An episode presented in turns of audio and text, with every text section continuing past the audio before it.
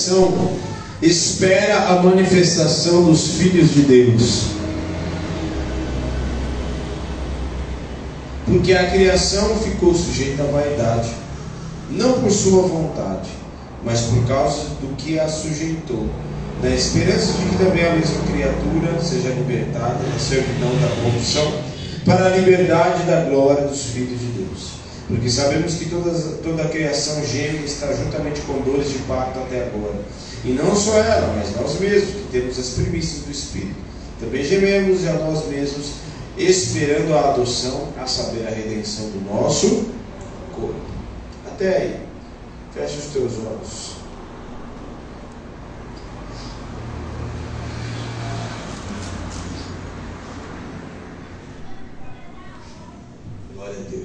Senhor, nós te adoramos e bendizemos o teu nome, consagramos a ti a tua palavra.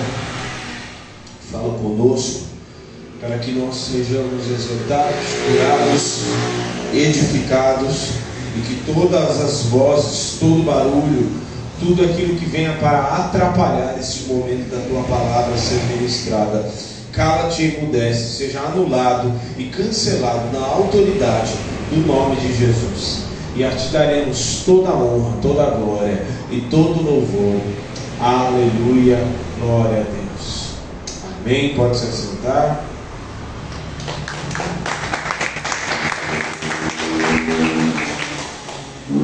Então, nós falamos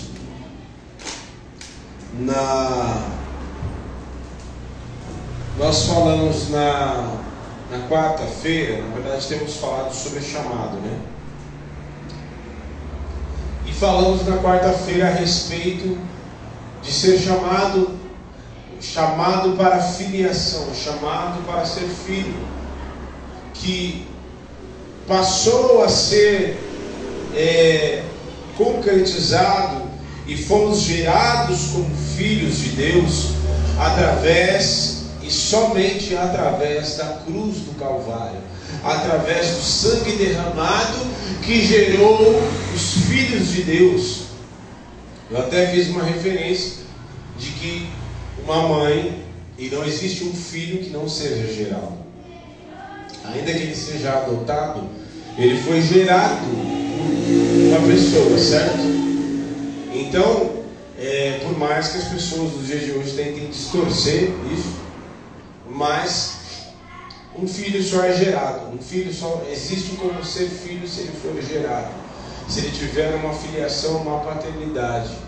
E essa filiação dá-se para nós através do sangue do Cristo glorificado, do Cristo que morreu e ressuscitou e foi assunto aos céus e voltará com poder e grande glória para buscar somente os.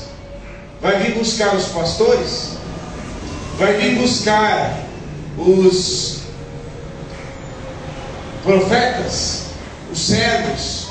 Os que rodopeiam? Os que têm visões? Aqueles que ensinam, que estão na sala de aula? Aqueles que oram em voz alta? Aqueles que dão, é, dão uma de que estão na igreja, mas são simpatizantes? Não. Deus não vai vir buscar simpatizantes. Deus não vai vir buscar servos, Deus vai vir buscar filhos. Filhos. Filhos. Porque em Apocalipse 21 nós lemos e falamos na quarta-feira também que o próprio Senhor fala: escreve essas coisas dizendo para João, escreve essas palavras porque são fiéis e verdadeiras. Eu sou o Alfa, o Ômega, o princípio e o fim. E o, ao vencedor herdará todas essas coisas. E eu lhe serei por Deus e ele será meu filho. Por que filho? Por que, que Deus desejou filhos? Porque somente o filho, e eu falei inclusive que o filho carrega a característica do pai. O filho exerce a autoridade delegada pelo pai. E como filhos, nós somos herdeiros e co-herdeiros com Cristo. Herdeiros e co-herdeiros com Cristo. E muitas, muitas, muitas, algumas dessas heranças, dessa herança, nós já exercemos por causa da autoridade, que é uma das heranças. O Senhor nos delegou uma autoridade. A autoridade delegada por Jesus para nós. Porque ele foi aos céus e deixou, mas ele não deixou sem ninguém, através do poder do Espírito que habita em nós, nós exercemos essa autoridade no nome de Jesus. Então, se nós temos autoridade, e como diz em João 1, também 12 que nós lemos na quarta, temos o poder, temos o poder de serem chamados ou serem feitos filhos de Deus. Por que deu-lhes o poder? Porque não é apenas um simples título, ah, você é filho de Deus. E muitas pessoas acabam interpretando isso como uma mera, um mero título. Ah, eu sou filho de Deus. Não, não é apenas um mero título. Como muitas pessoas também acabam interpretando. No reino de Deus não existe apenas títulos. Igual o episódio do Todo Mundo Odeia Cris, que ele recebe, era presidente acho que era presidente lá né, da, da, da escola, mas ele tinha um título, mas aí a mulher ele vai brigar, mas eu tenho título, eu sou presidente. Então, esse título que você tem, na verdade, você não tem poder nenhum. Fala para ele, né? Na verdade não serve para nada. É só um título. Não. Os filhos de Deus não têm apenas um título de filho de Deus. Os filhos de Deus têm tem uma porção derramada, uma autoridade, uma herança delegada para eles, uma autoridade delegada aqui na terra para a representação do próprio Cristo, porque é por isso que chamamos, somos chamados de cristãos, porque somos pequenos cristos, porque somos embaixadores do reino e representamos o reino celestial. Como filhos Ninguém melhor para representar do que aqueles que são filhos. Amém? Amém. Então, por isso que deu-nos o poder de serem feitos filhos, porque é um poder delegado de ser filho, de exercer uma autoridade. É por isso que nós temos autoridade para expulsar demônios. Que no, no, nos evangelhos, o único que você vê tendo essa autoridade, quem é? Quem você vê tendo essa autoridade? De início, o próprio Jesus. E depois ele delega para os 70, envia os 70. Ele delega essa mesma autoridade para os filhos. Autoridade para representar o reino celestial para destruir as obras do diabo. É por isso que uma autoridade existe sobre nós para até mesmo destruir as obras do diabo. É por isso que quando você se santifica, quando você se parece com ele, quando você representa de fato o reino, representa de fato o Pai que te adotou, porque nós somos adotados e eleitos como filhos e quando você se posiciona, está posicionado na posição a qual você foi chamado, e você não sai dela, nem se desvia, nem para a direita e nem para a esquerda, o que acontece? O inferno não pode prevalecer diante. Ele se levanta, tem as guerras, tem as setas, tem tudo mais, mas ele chega um momento que não pode prevalecer e ele tem que fugir. Porque há uma autoridade superior delegada sobre a vida dos filhos de Deus. O grande problema é que existe muita ausência dos filhos. E o problema não é a maldade, a multiplicação e a proliferação do pecado. O problema é que tem muitos filhos ausentes na sua posição. Tem muitos filhos que são apenas telespectadores do reino. Vêm ficam observando e vendo aquilo que está acontecendo. E não estão na sua posição ao qual foram chamados. E muitos até se comportando como servos, como na parábola do filho pródigo. Estou aqui, fiz tal, cadê minha benção? Cadê minha bênção, pastor? Cadê minha bênção? Como um mero servo e não se comportando, porque quem é filho de verdade não está se relacionando apenas por causa de uma bênção, porque ele tem a plena consciência, por ser filho, ele tem a consciência que a maior bênção que ele pode ter é estar na presença de Deus, é estar na presença do Pai. E na presença do Pai não tem necessidade de nada. E porque eu estou na presença do Pai, eu posso desfrutar de tudo aquilo que Ele é. Está entendendo? Essa é a diferença da mentalidade do servo e da mentalidade do filho. Porque o filho desfruta. Desfruta do pai. O que, o próprio pai da palavra do filho pródigo disse? Poxa, estou triste, porque o Senhor nunca matou um bezerro, nunca matou nada para mim. E o que, que o pai falou? Ué, eu pensei que você já sabia que tudo que eu tenho é teu. Eu pensei que você já sabia que tudo aquilo que está aqui em meu poder, você também tem o poder. Você também é, tem, pode desfrutar de tudo aquilo que, é, que está aqui, porque tudo que é meu é seu.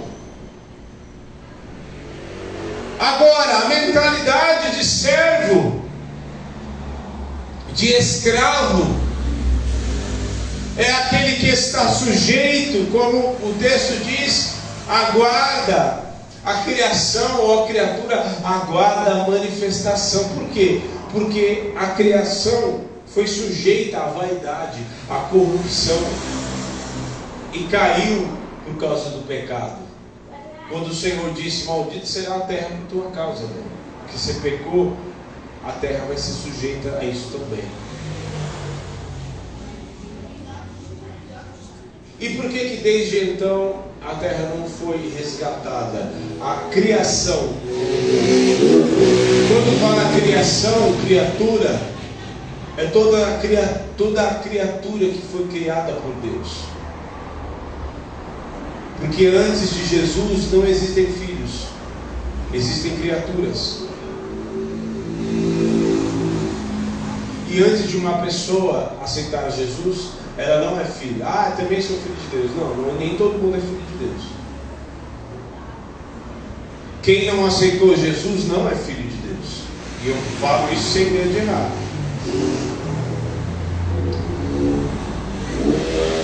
Porque se todo mundo fosse filho de Deus, então precisava de sacrifício de Jesus. Passamos a ser quando aceitamos e reconhecemos o sangue derramado. Reconhecemos aquilo que foi feito e o preço que foi pago para que fosse gerado, porque a mãe, exceto a pastora Raquel, mas toda mãe gera filho com dores de parto. Dores de parto. Jesus sofreu dores na sua alma, no seu corpo, para que os filhos fossem gerados. E eu preciso entender isso e tratar isso com a devido, devido valor. O valor que foi, o preço que foi pago para que os filhos fossem gerados para que fosse delegado autoridade sobre a cabeça dos filhos, para que ao invés de servos, ao invés de escravos, houvessem filhos livres, libertos e lavados e remidos pelo sangue do Cordeiro, para exercer a autoridade que for delegada sobre a sua cabeça, para destruir as obras do diabo, para que quando o diabo, os demônios olhassem para cada um de nós, ele enxergasse os pequenos cristos, os filhos legítimos, os filhos herdeiros, adotados pelo poder do sangue do Cordeiro, e ele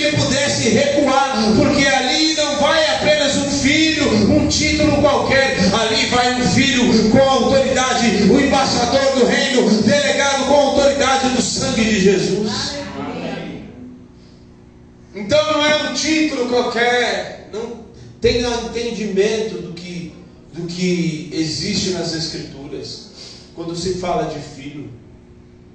Pode observar no Antigo Testamento, pouco se a referência. O próprio Deus fala assim: é, os filhos de. Ele não fala os meus filhos, ele fala os filhos de Israel. Os filhos de Israel. Então, o Senhor não mandaria uma tarefa como embaixadores do reino e autoridade para anunciar as boas novas do reino para qualquer um para meros trabalhadores. É por isso que os anjos, eles não pregam o Evangelho. Eles não exercem autoridade aqui na terra, nesse momento. Porque essa autoridade e este poder, esta tarefa, este propósito foi dado somente aos filhos. E olha que tem muita coisa que os anjos fariam muito melhor do que a gente. Já pensou um louvorzão só com os anjos aqui? Para todos, deixa só os anjos tocando. Já pensou? Não, o Senhor deu essa autoridade e este poder para nós. Razão pela qual o Espírito Santo habita em nós. Então, os filhos precisam assumir a sua posição. Dá uma cutucadinha assim, bem de, do lado assim. Fala assim, você é filho. Você precisa assumir a sua posição. Dá uma cutucada aqui no presbítero também, que ele precisa ser. Fala assim, você é filho. E você precisa assumir a sua posição. Lembra que eu falei? Não, não é a grande, o grande problema não é, é não é a, a, proliferação do pecado, porque a gente viu um monte de coisa na internet, nossa, que absurdo, não sei o que, nossa gente, ai, o sangue de Jesus tem poder, olha que absurdo, olha o que fizeram, olha os né, notícia, não sei o que, é, e o que, que eu e você estamos fazendo como filhos? Como embaixadores do reino. Nós estamos nos manifestando porque a criação está aguardando a manifestação dos filhos de Deus. O que, que eu e você estamos fazendo? Estamos como telespectadores do reino, estamos como é, assist, né, como é que fala? Estou assistindo o culto. Hoje e aí, você vai hoje Vou assistir o culto. Eu vou lá. Um filho, ele não vai. Ele não vai para o culto. O filho não vai para o culto. O filho presta o culto. Vai prestar o culto eu vou para o culto, porque eu tenho que receber alguma coisa, né? Não, o filho vai manifestar a presença e a glória de Deus, porque ele carrega dentro dele o Espírito Santo. E se cada um aqui entender isso, nossa, a glória de Deus vai exalar daqui, vai salvar, vai começar a pegar nego aí fora. Essa é é a grande realidade, porque muitos de nós não assumimos a nossa posição. E por que não assumimos a nossa posição? A posição que os filhos não estão ocupando, o que é que vai acontecer? Os filhos de quem?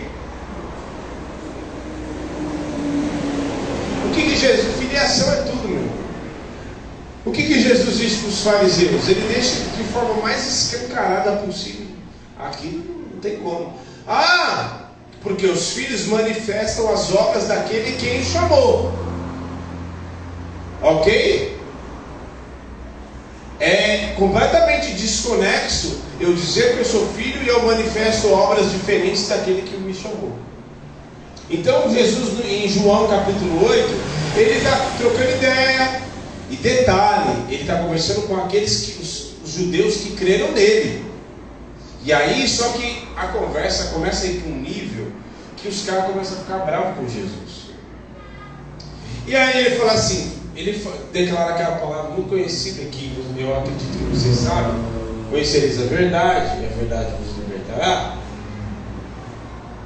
Né? E aí ele diz, como assim você diz que a verdade nos libertará? Como assim? Nós somos livres. Como diz seremos livres? E aí o caldo começa a entornar, porque aí entra no contexto de filiação. Não, nós somos filhos de Abraão. E aí Jesus fala: se vocês fossem filhos de Abraão, manifestariam as obras de Abraão.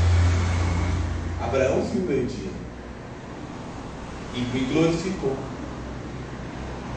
Vocês, ah, nós somos filhos de Deus. Se vós fossem filhos de Deus, não teriam, entenderiam as minhas palavras e não viriam contra mim. Vocês são filhos. Aí o caldo começa a entrar. Vocês são filhos do diabo.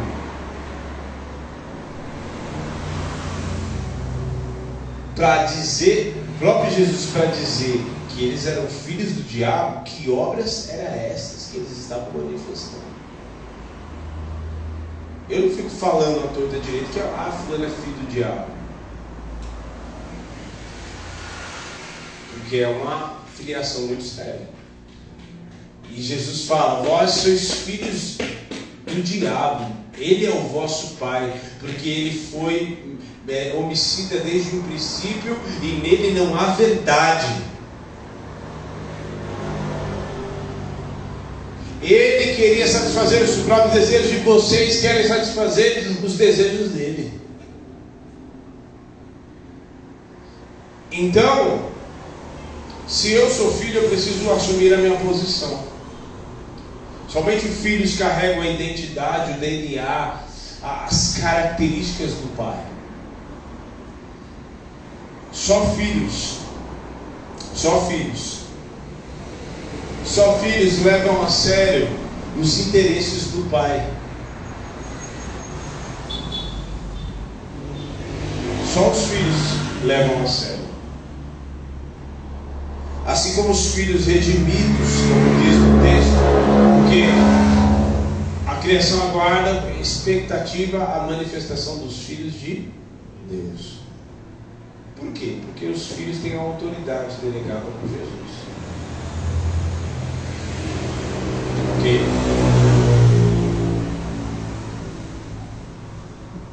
Os filhos têm autoridade para pregar o Evangelho para destruir e desfazer as obras do diabo. Todo lugar que os filhos não ocupam, o diabo vai ocupar e colocar um enviado dele para ocupar esse espaço. Há tantas pessoas com tanta ignorância e falar, ah, religião se mistura com política. Ué, se os filhos de Deus não estiverem lá, quem é que vai estar? Quem vai ocupar aquelas cadeiras? Quem vai ocupar aquelas cadeiras? a grande questão é que eu sou filho, eu fui chamado para esse propósito, para estar lá, porque também eu preciso ser filho. Filho eu já sou, na verdade. Eu preciso entender para qual propósito o Pai me chamou. E não posso fugir desse propósito. Porque há quem seja filho, mas fuja do propósito do Pai que estabeleceu para ele e fuja da sua posição. Eu não posso fugir da posição que Deus me chamou, mas também não posso assumir uma posição que não é minha. Vou dizer de novo, repetir. Eu não, como filho, não posso sair da posição que Deus me chamou, mas também não posso assumir a posição que não é minha. Vai dar ruim, vai acontecer igual a gente viu naquele vídeo. Evangelista Anderson, evangelista Anderson, como assim? Eu sou contador. Eu não te chamei para ser contador. Eu não te chamei para ser contador. Evangelista Anderson, cadê as 761 mil pessoas na Ásia, almas que eu te chamei para pregar? Cadê? Me dá conta dessas vidas. Então, os filhos precisam ocupar a sua posição, porque os filhos é que manifestam o poder e a autoridade de Deus aqui na terra.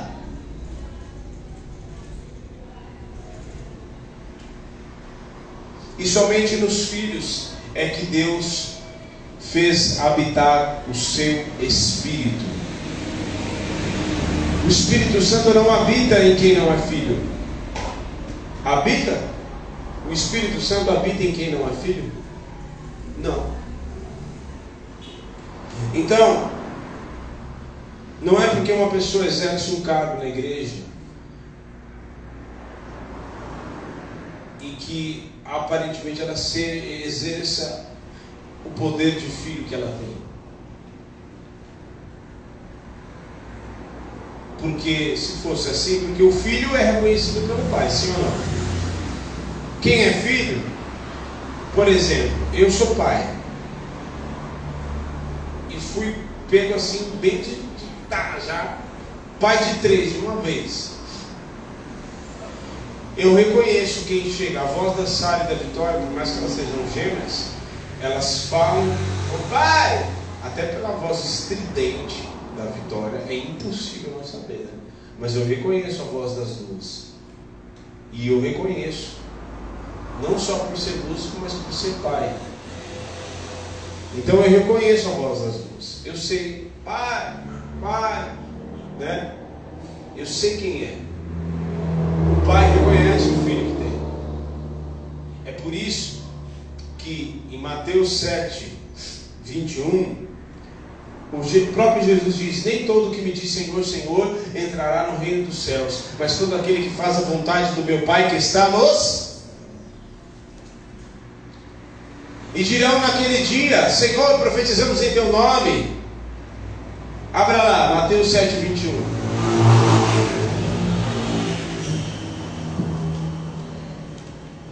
Paz, Bruno. Seja bem-vindo. Deus abençoe.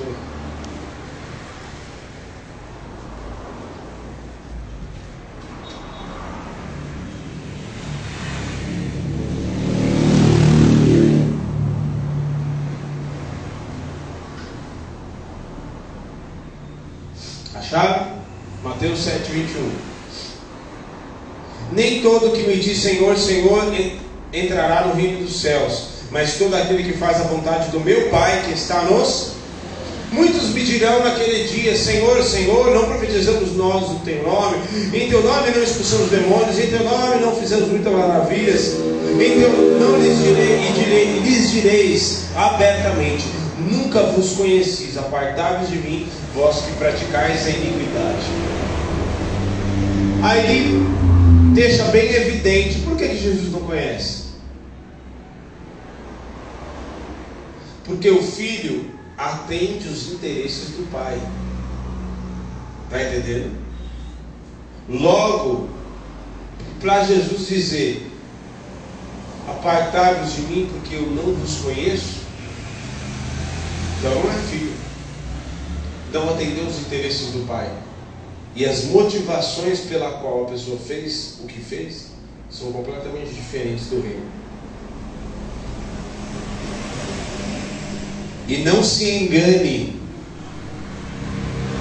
por maravilhas, por sinais, porque há quem fique correndo atrás de um sinal, ai sinal, me dá-nos um sinal. E Jesus disse: Uma geração adulta e perversa me pede um sinal, mas nenhum sinal será dado senão um sinal do profeta Jonas.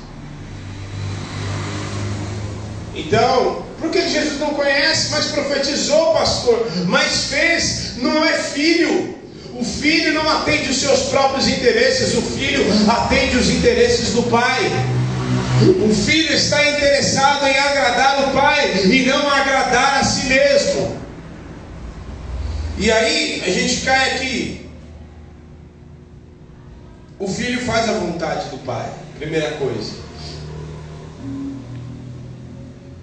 Sabe o que, que muitos, Jesus vai dizer, não vos conheço? Porque a motivação é errada. Porque há quem faça, e igrejas cheias.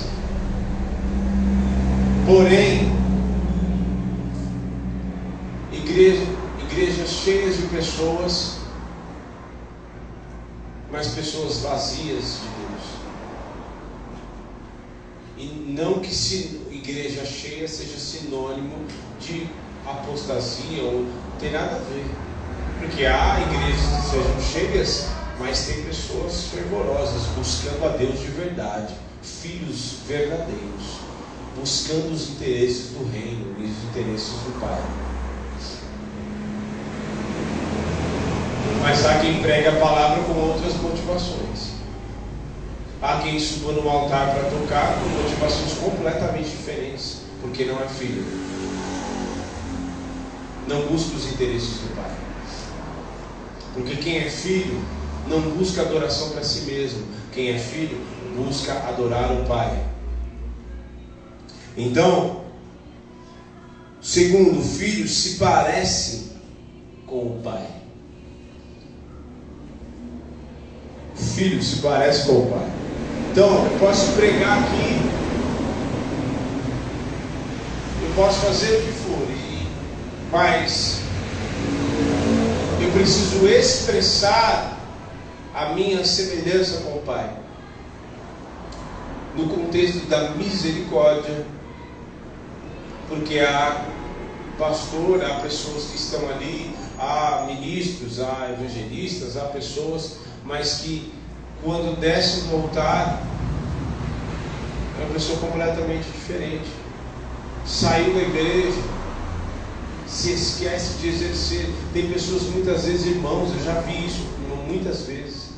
Irmãos que estavam ali na obra trabalhando juntos e tal, o irmão muitas vezes sofrendo do lado, a irmãzinha passando necessidade, o irmãozinho aflito, o outro com depressão e fazendo uma obra e cada um buscando os interesses. Não, estamos fazendo a obra de Deus. Que obra é essa? Fazendo a obra de Deus sem Deus. Que obra é essa? Porque se o principal motivo de fazermos a obra é exatamente com a preocupação do tempo do Espírito, que é eu e você. E ele sempre diz aqui que a você, a obra, ministérios aqui não são mais importantes do que a vida que está no ministério. Porque Jesus morreu não pelo ministério, não pelo a bateria, pelo pela guitarra, pela mesa da ceia. Não, Jesus morreu pelo vaso de vidro de óleo da unção. Por esse chão que a, eles passaram pano. Não, Jesus não morreu pelo ministério, não morreu pela diaconia, não morreu pela, pelo ministério, pelo som, pela técnica. Não, Jesus morreu por você, de carne e osso. Então, logo eu preciso exercer e me parecer com o Pai, como filho que sou, exercer a minha semelhança através da misericórdia, através do perdão, através do amor expresso, através da generosidade. Como eu posso dizer que eu sou filho se eu guardo rancor no meu interior? Como eu posso dizer, é uma coisa completamente desconexa. Eu dizer que eu sou filho e eu é, alimento ódio, alimento rancor, mágoa no meu coração. E o próprio João é, né, demais. Ele fala: é, como podemos dizer que amamos a Deus e dizemos como posso dizer que eu amo a Deus que eu não vejo e dizer que eu odeio o meu irmão que eu vejo? nos fazemos mentirosos. Então a maior forma de eu expressar e me parecer com o Senhor, e eu me arrisco a dizer que nós somos mais parecidos com o Senhor quando perdoamos e quando amamos. E não é amamos, eu te amo, Deus abençoe. Não é você ter o Espírito Santo, o amor do Pai está tão dentro de você que o irmão chegou na igreja, você não precisa falar nada, o Espírito Santo já está dentro de você e fala assim, aquele irmão não está bem. Chama ele, você já pega a mão dele e fala assim, vamos orar. Porque eu não sei o que você está passando, mas o Senhor vai entrar na provisão. O Senhor vai te abençoar, vai te fortalecer. Amém. E terceiro e último, a maior manifestação dos filhos de Deus que é através do amor. É, o Senhor, Ele é, Ele tem, na sua multiforme graça, Ele tem muitos atributos, né? Mas o atributo que fica evidente para a humanidade, o atributo que salva o pecador, é o amor de Deus. Porque Deus amou o mundo de tal maneira.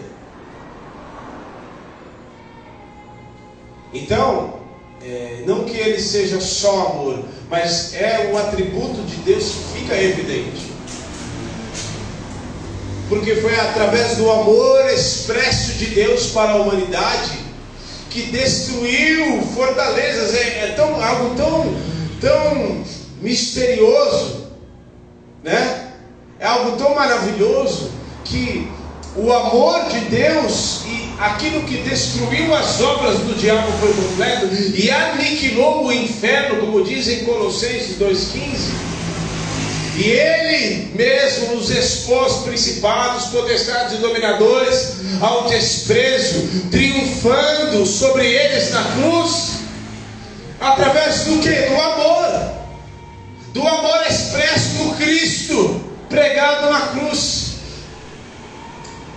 que perdeu a sua vida, que como ele mesmo diz: Ninguém tira a minha vida de mim, eu voluntariamente a dou, tenho poder para dar e para reavê-la de volta, porque ele entregou a sua vida por amor ao pecador, por amor, e expressou o seu amor, não é apenas ah, um sentimento, ah, eu te amo, Dona Margarida, seu Joca.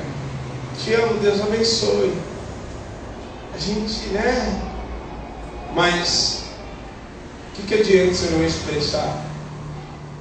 O amor ele é expresso, ele precisa ser concretizado, ele é palpável, porque ele é expresso na vida do meu irmão.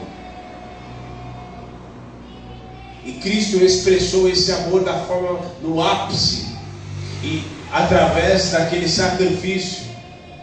É algo tão, por isso que é, é algo que confunde de fato.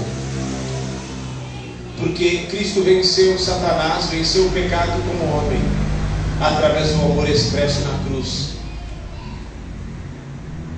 E como filhos que somos, expressamos esse amor e não existe arma mais poderosa contra o inferno, contra as obras do diabo, senão o próprio amor expresso do Cristo vivo, do próprio Espírito que habita em nós, expressarmos este amor.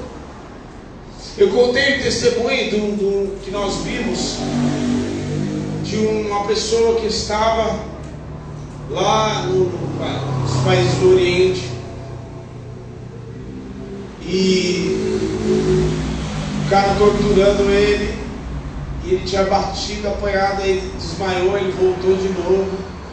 Aí o outro saiu e o soldado, e ele começou a olhar para o soldado, para o soldado. E o amor de Jesus estava tão, tão impregnado dentro dele, que ele olhava para o soldado, e o soldado falou assim: Não me olha mais desse jeito. Para de me olhar desse jeito, porque eu não aguento esse amor que está em você.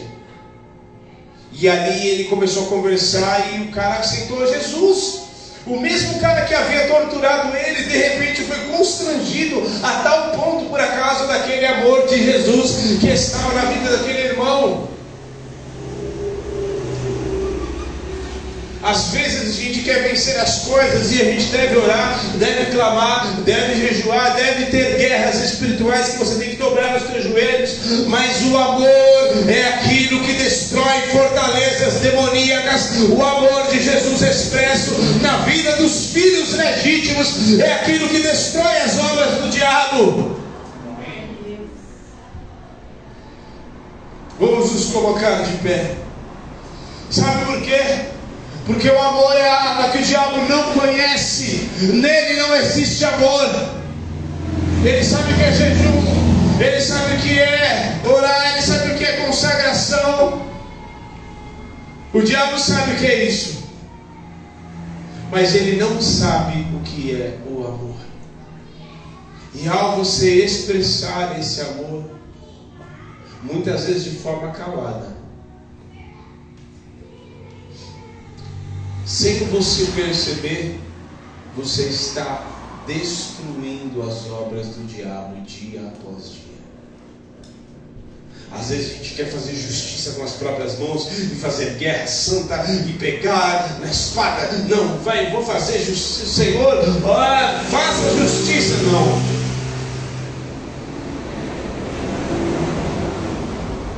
Foi como ovelha muda como ovelha muda ao matadouro. A dizer na cruz, Pai, perdoai-me, eles não sabem o que fazem. Pois é este verdadeiro amor expresso na cruz e que alcançou a mim e a você, e que este amor, eu faço votos e oro para que este amor seja tão impregnado na minha vida e na tua vida, que um olhar nosso, um olhar do Santo expresso em nós, possa constranger pessoas, possa curar pessoas, o teu abraço possa curar, possa salvar, possa libertar pessoas da depressão, libertar pessoas assoladas por demônios. Porque são os verdadeiros filhos que expressam o amor do Pai.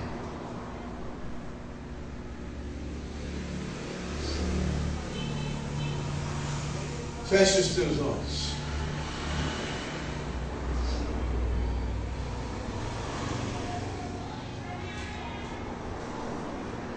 Eu vejo muitas pessoas falando e expressando muitas coisas e dizendo, e tem, tem ah, principalmente com a internet agora, tem muitas pessoas que têm muito a dizer, né? Querem debater, discutir.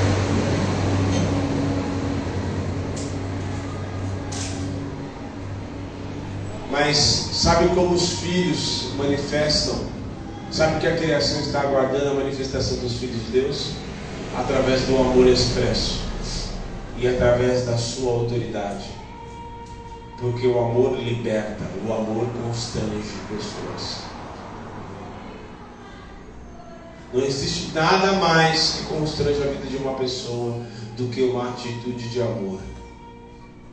Foi por isso que aquele ladrão da cruz foi constrangido. Foi constrangido, constrangido a ponto dele falar: Lembra-te de mim, eu, eu eu preciso, eu reconheço Ele. E fala para o outro, a gente está aqui porque a gente merece, mas Ele não fez nada. Senhor, lembra-te de mim quando estiveres no teu reino. Lembra-te de mim quando estiveres no teu reino. Lembra-te de mim quando estiveres no teu reino. Ele foi constrangido por aquele amor que eu e você sejamos constrangidos ainda nessa altura do campeonato, sejamos constrangidos pela obra da cruz que alcançou a minha vida e a sua vida. Essa obra precisa constranger o meu coração e o seu coração todos os dias. Sabe por quê? Porque se não constranger o teu coração, tão pouco o amor de Deus expresso na tua vida vai constranger o coração dos outros.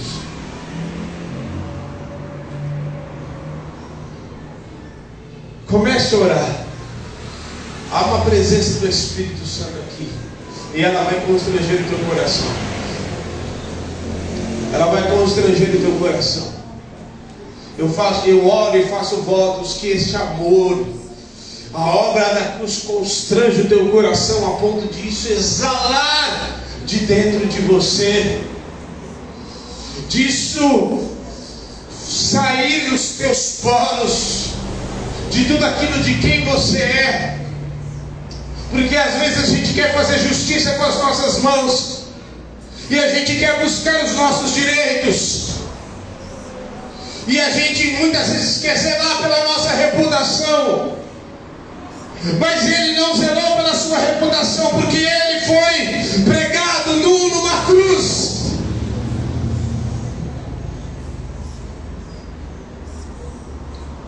Foi cuspido, chicoteado,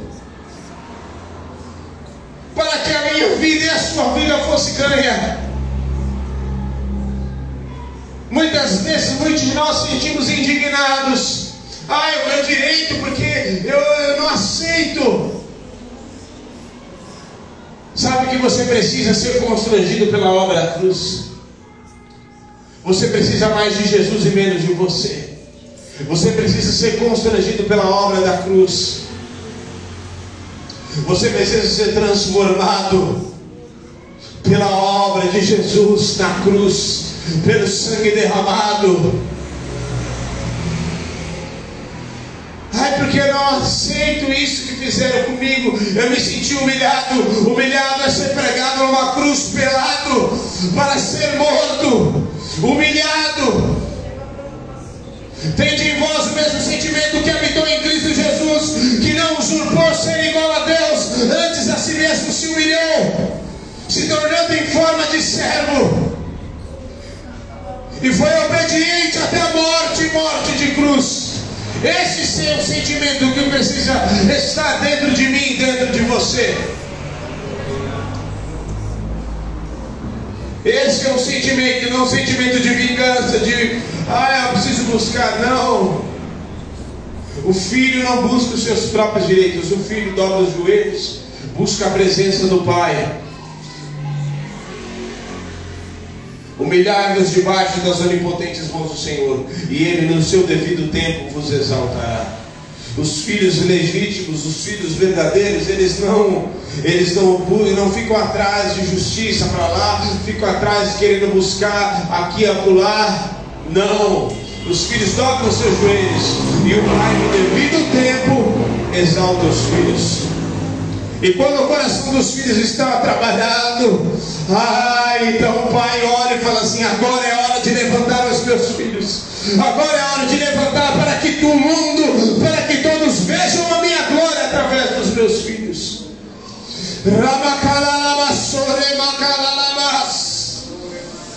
Oh, aleluia! Erga a tua voz, filho. Abre a tua boca, filho.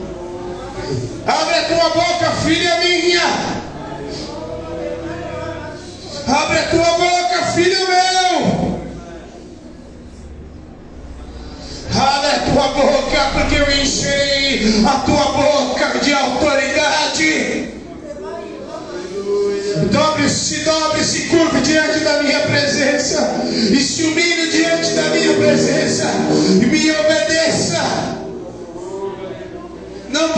seus próprios interesses, mas obedeça a minha palavra. Filha minha, abre a tua boca e eu a encherei de autoridade.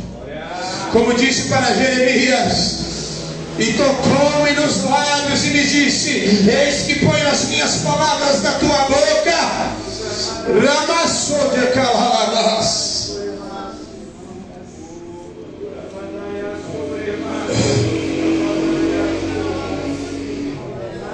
Aleluia. A criação está aguardando mas com expectativa a manifestação dos filhos de Deus. Você é filho, você é filha. Cadê a tua voz, filha?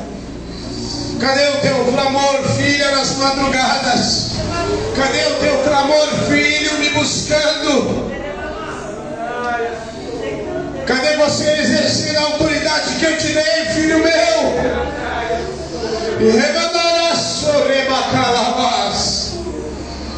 Oh, aleluia! Pai, Pai que está no céu.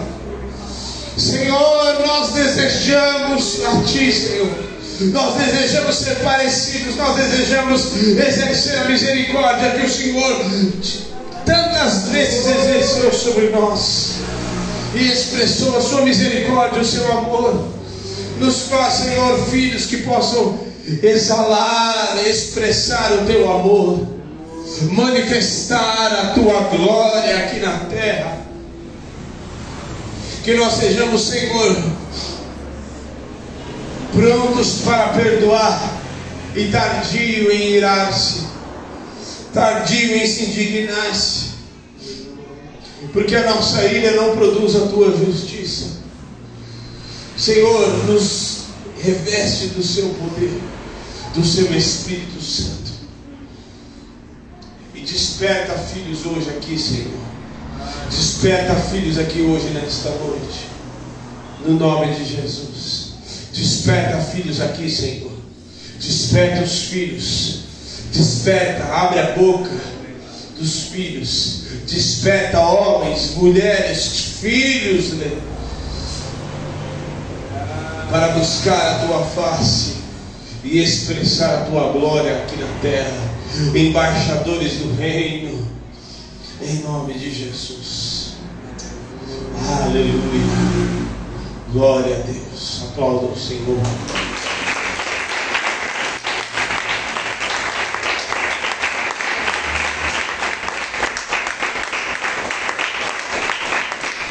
Oh, aleluia. Em nome de Jesus, você que nos assiste. Não ande como bastardo, e muito menos como servo, escravo você não foi chamado para isso, você foi chamado para ser filho, para expressar a glória do Pai, para ser embaixador do reino. Que você vá debaixo desta unção para expressar a glória do Pai, para saber a hora de falar, a hora de se calar para fazer, não buscar os seus próprios interesses, mas os interesses do Pai. Que o Senhor te abençoe e te guarde, que te leve em paz, em nome de Jesus. Só um minuto, Eu não sei se é para quem está em casa ou se é para quem está aqui. O que você prefere? O mais fácil aos teus olhos, mais fora da presença e da vontade de Deus. O mais difícil, passando pelos processos, aos teus olhos, passando pelos processos que Deus tem para você para te formar. Isso foi o que o Senhor trouxe agora no final da oração meu coração. O que você prefere?